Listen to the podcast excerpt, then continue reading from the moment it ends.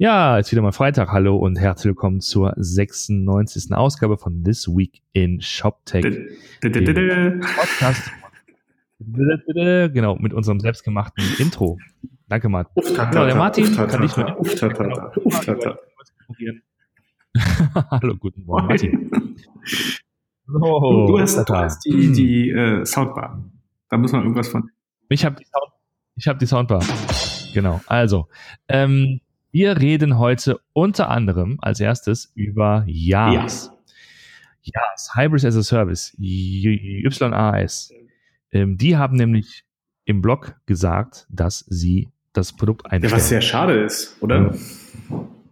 Ja, total. Also, wir haben sie ja YAS äh, sehr lange begleitet. Ich weiß noch, ich war 2015 auf einem Developers Day von JAS, weil wir also aus damals natürlich noch in, in, äh, im Auftrag von Commerce Tools sich das einfach mal anzuschauen. Das weiß ich noch, das war an der äh, TU München, da in Garching.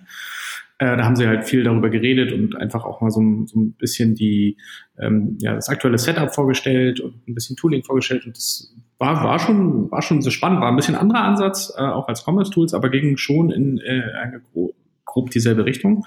Und ja, jetzt ist es leider nach zwei, zweieinhalb Jahren vorbei mit JAS selbst. Ähm, aber sie sagen auch, also äh, verlinken ja auch den, den Blogpost, der ist auch, wenn man mal ehrlich ist, relativ kurz gehalten. Ja, der ist richtig, richtig schmal. Also da steht ja. nur, äh, wie haben wir es vorhin formuliert, äh, der König ist tot, lang lebe der König. JAS.io, genau. ähm, die Cloud-Plattform äh, wird zugemacht und dafür geht das jetzt alles in die SAP Cloud Plattform. So. Sundown genau. bis April 2018. Genau. Äh, offen gestanden, wir wissen nicht viel über SAP Cloud. Deswegen können wir nicht genau sagen, oder ich zumindest nicht sagen, was äh, dahinter steckt. Ähm, ja, also wenn man sich das so ein bisschen anguckt, auch das Pricing von SAP Cloud, ist es natürlich, also was bezahlst du bei SAP Cloud? Du bezahlst Instanzen. Es ist halt äh, mehr AWS als, äh, sag ich mal, ein wirkliches Pass, wo du mehr wirklich ja. konsumorientiert äh, ähm, halt bezahlst. Das heißt irgendwie pro API-Calls oder äh, wie zum Beispiel bei Commerce Tools pro, auf, auf Order-Level, auf Transaktionsbasis oder sowas, sondern da ist es halt wirklich, okay, wie viele Maschinen brauche ich? Was natürlich dann dich auch in die ein bisschen blöde Situation bringt, das skaliert halt nicht automatisch mit, sondern es hat halt gewisse Grenzen. Das sind dann halt 64 Gigabyte oder sowas und dann ist halt. Schicht im Schacht. Okay. Ja. Ähm, lass uns mal ganz kurz, ähm, für die, die JAS vielleicht nicht kennen, das ist ja, glaube ich, auch nicht so ein, so ein im Mainstream bekanntes äh, Produkt gewesen. Äh, ist, ist so Micro, Microservice. Genau, also es war eigentlich eine Plattform, mit der man ähm, also es war eigentlich auch schon immer mehr so eine, so eine, so eine ähm, Hosting-Plattform, möchte ich es mal nennen. Also du hattest halt Microservices, die von ähm, SAP bereitgestellt wurden. Das waren dann halt einzelne Module. Das war ein Order-Modul, das war ein Pricing-Modul, ein Produktmodul, ein Kundenmodul, ein Card-Modul, ein Checkout-Modul. Die konntest du dir halt wie so ein wirklich so, so ein Lego-Kasten halt zusammenstellen, die ja alle in deine äh, in deine eigene sozusagen JAS-Instanz-Plattform halt reinziehen. Ähm, die dann auch sinnvoll mit einem Frontend verknüpfen, dass, so dass dann im JAS quasi in diesen Services die komplette Logik lag. Und dann ging's los. Und dann hast du da aber auch sehr, äh, äh, ja, sag ich mal, konsumbasiert bezahlt. Also es waren dann, glaube ich, auch pro API-Calls haben die abgerechnet. Und du konntest vor allen Dingen neben diesen Standardmodulen auch eigene Module entwickeln und die in dieser Plattform laufen lassen. Ja. Ähm, genau, das Thema Microservices ist eben hier das Stichwort. Und das haben die natürlich seit, seit sie damit losgelegt haben, in 2015, glaube ich, mhm. war das, ähm, ja auch äh, rauf und runter evangelized. Ähm, ich weiß noch, ich habe ähm, einen der Gründer von Hybris, Moritz Zimmermann, getroffen, letztes Jahr in Köln. Und da hat er auch auf der Bühne gestanden beim äh, EIE Omnichannel, äh, Omnichannel Days und hat den Anwesenden auch was über Microservices erzählt. Das war eher nicht Tech-Publikum, trotzdem der Fokus auf die Microservices. Und da sieht man ja, wie, wie wichtig das dann äh, ist und war und Stichwort Management Attention. Das ist natürlich immer, immer wichtig bei sowas. Und wir haben uns natürlich als Commerce Tools ganz ähm, wohl damit gefühlt, dass auch andere Partner, Parteien, das ist ja in, in der Regel so, dass man immer froh ist, wenn andere Parteien den Markt vorbereiten, aufbereiten und das Thema evangelisen deswegen ist es auch da schade, dass das jetzt dann nicht mehr so Absolut. passiert. Beziehungsweise wir hoffen, wir hoffen, dass es dann weitergeht. Also ich meine, in dem Blogpost liest man ja auch, dass der Spirit nicht tot ist. Der Microservice Spirit ist nicht tot, ne, bei denen. Ja. Was auch immer das heißt, äh, erfahrungsgemäß, man kann ja auch über, äh, also das eine ist, wo man spekulieren äh, äh, muss und kann, halt die Kunden tatsächlich, wir wissen, ich kenne jetzt keinen, der, der sozusagen produktiv ist, der aktiv gesagt hätte oder, oder mitgeteilt hätte, er würde jetzt auf Ja Nee, da haben sie auch, waren sie auch sehr zurückhaltend, sage ich mal, äh, äh, mit so ähm, Case Studies, die sie herausgegeben haben. Da hat man nicht so viel drüber gelesen, was sehr schade war, äh, weil man sich das natürlich gerne mal in, in einem echt, Echtwelt-Szenario mal angeguckt hätte. Aber naja. Ja. Also da sozusagen der Aufruf, wer, wer wirklich JAS nutzt und sich überlegt, ich möchte gerne Microservices weitermachen, mir fehlt aber so ein bisschen die Heimat äh, für meine Services, dann äh, einfach mal nach Commerce Tools schauen. Ähm, weil wir das tatsächlich natürlich ist, ist nach wie vor sehr gerne und äh, machen und davon sehr überzeugt sind von diesem Ansatz weiterhin und ähm, ja. Aber deswegen. genau, aber sonst auch gerne mal melden, wenn man einfach mal darüber reden möchte, wie es denn war mit JAS. Weil äh, ja, auch so in, in einem Produktionsumfeld, äh, wie, wie sie sich da geschlagen haben, ähm, ob das einfach zu integrieren war und so, das waren, das sind leider Sachen, die, wie gesagt, äh, ähm, nie so wirklich nach draußen getragen wurden, weil man sich da auch bei, bei Hybrids immer sehr, sehr äh, bedeckt gehalten hat, was, was sehr schade war. Ähm, und man muss ja auch dazu sagen, wir haben ja auch einen, einen neuen Spieler in dem Markt mit About You Cloud, die ja eigentlich ähm, mehr in Richtung äh, dem klassischen API Commerce Tools Pass-Modell halt einschränkt. Und ähm, das heißt, es ist noch nicht tot. Der, der genau, wir werden, wir, genau, wir werden weiterhin das Thema natürlich dann ähm, äh, verfolgen. Gut. Und, und letzte Spekulation noch über die Gründe des Ganzen. Also ich, ich weiß natürlich, äh, dass es unfassbar schwer ist, von außen auf sowas drauf zu gucken und dann sozusagen die, die Gründe von außen festzustellen. Und ich, ich weiß auch genau, wie es mich persönlich nerven würde, wenn ähnliche Anstellungen von Dritten über das äh, angestellt würden, was wir so tun, ohne Information zu haben. Also ich kann mir das sehr gut vorstellen, wenn jetzt jemand da sitzt und das jetzt hört und denkt sich so, man, die wissen doch überhaupt nicht, was los ist. Ne? Aber die Vermutung ist wahrscheinlich, ne, dass das mit dem Hauptprodukt, mit, mit, mit dem, mit der, letztlich mit dem Hybris on-premise äh, dass das immer noch der Fokus des, des Unternehmens ist und, ähm, und man sich dann eher darauf konzentriert, äh, da Kunden zu gewinnen oder, oder, oder bestehende Kunden damit weiter zu versorgen. Mhm. Also ich muss auch sagen, äh, ich habe äh, ich es euch schon gesehen, deswegen habe ich jetzt gerade mal nachgeguckt. Es gibt, also SAP ist, glaube ich, auch noch nicht komplett raus. Ähm, es gibt zum Beispiel in Berlin am 13. Februar in der SAP-Kantine am Rosenthaler Platz ein Meetup äh, zum Thema Microservice Architecture, Architecture on the SAP Cloud Plattform. Ähm, also scheinbar passiert da noch was. Wir sind, wir sind okay. gespannt. Genau, also wer das jetzt hier äh, von SAP, von Hybris hört, sehr gerne äh, Kommentare, Gegendarstellungen, Beschwerden hier ins Blog, in die Kommentare, genau. genau. Würden wir uns wirklich sehr freuen. Ne? Also es geht ja immer um ähm, äh, Austausch auf Augenhöhe. Es geht ja nicht um, nicht um Bashing, es geht ja tatsächlich um die Sache. Ähm, genau, so, dann kommen wir, schwenken wir von, äh, von dem Thema zu, äh, zu Apple. Die haben ja irgendwie jetzt letzten Quartal, das habe ich irgendwie heute Morgen gehört, wieder mal Rock gerockt, ne? Haben sie nicht das beste Quartal ja, aber, aber da siehst du, wie, wie verrückt diese Welt schon ist. Also sie haben gerockt, ja, und sie haben die besten äh, Erlöszahlen, Umsatzzahlen, Gewinnzahlen rausgehauen und worüber beschweren sich die Analysten, dass sie weniger iPhone X verkauft haben. Also das ist schon ein bisschen lächerlich.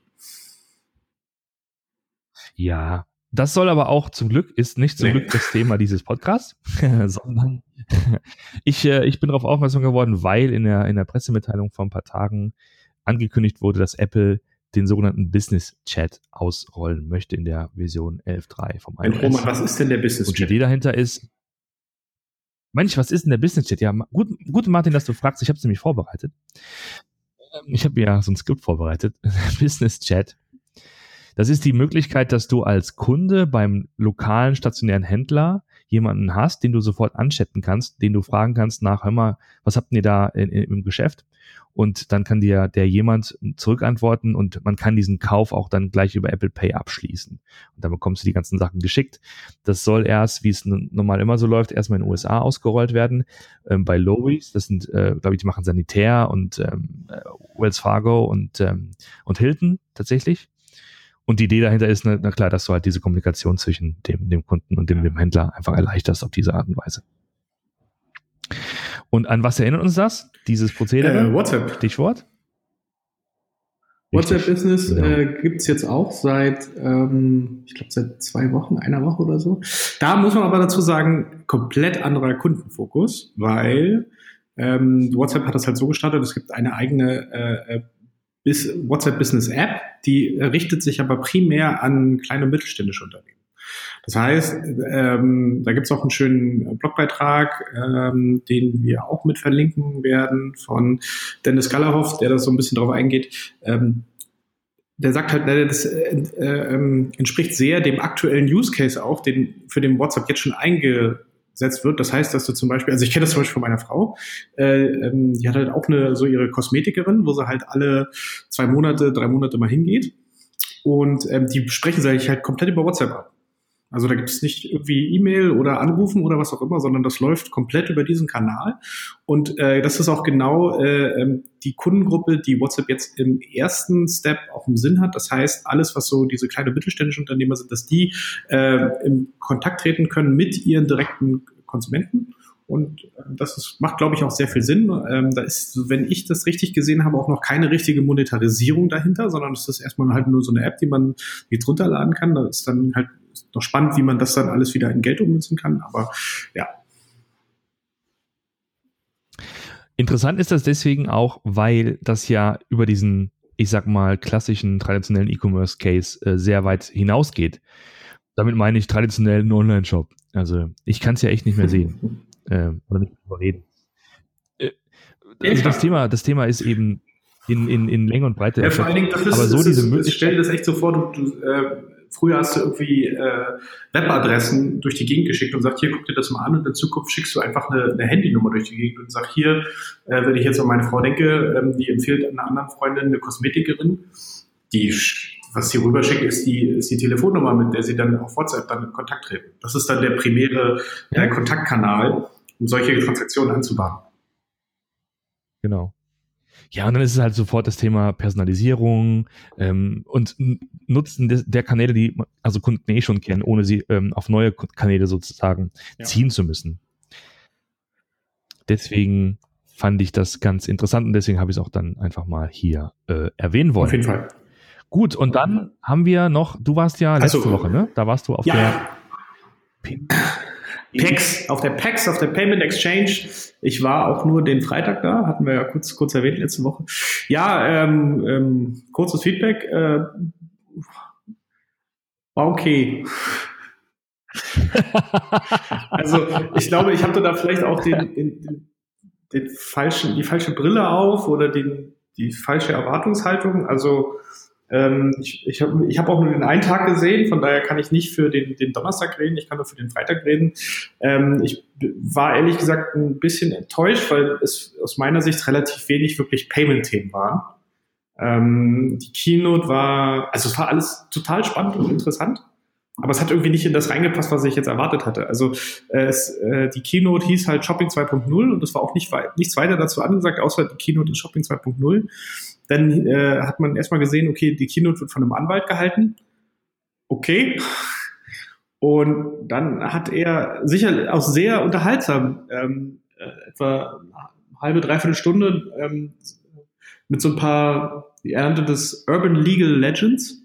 Also was sind eigentlich so Themen, was sind so Legendenbildungen, ähm, wie ein Checkout auszusehen hat und was man da als aus rechtlicher Sicht alles abzufragen hat. Also, dass du die AGBs anklickst oder wo du halt die Datenschutzbestimmungen hinpackst oder was mit der Widerrufsbelehrung ist, wo die denn zu sein hat. Das ist alles spannend. Hatte für mich aber eigentlich so irgendwie nichts mit Payment zu tun. Also ich hatte, ich, äh, ja. vor allen Dingen auch wenn du dir die, die ähm, Sponsoren angeguckt hast, wo eine Wirecard dabei war, BS äh, Pay One, ein Optile. Ich hätte halt ein bisschen mehr Technik, ein bisschen mehr Payment-Innovation erwartet.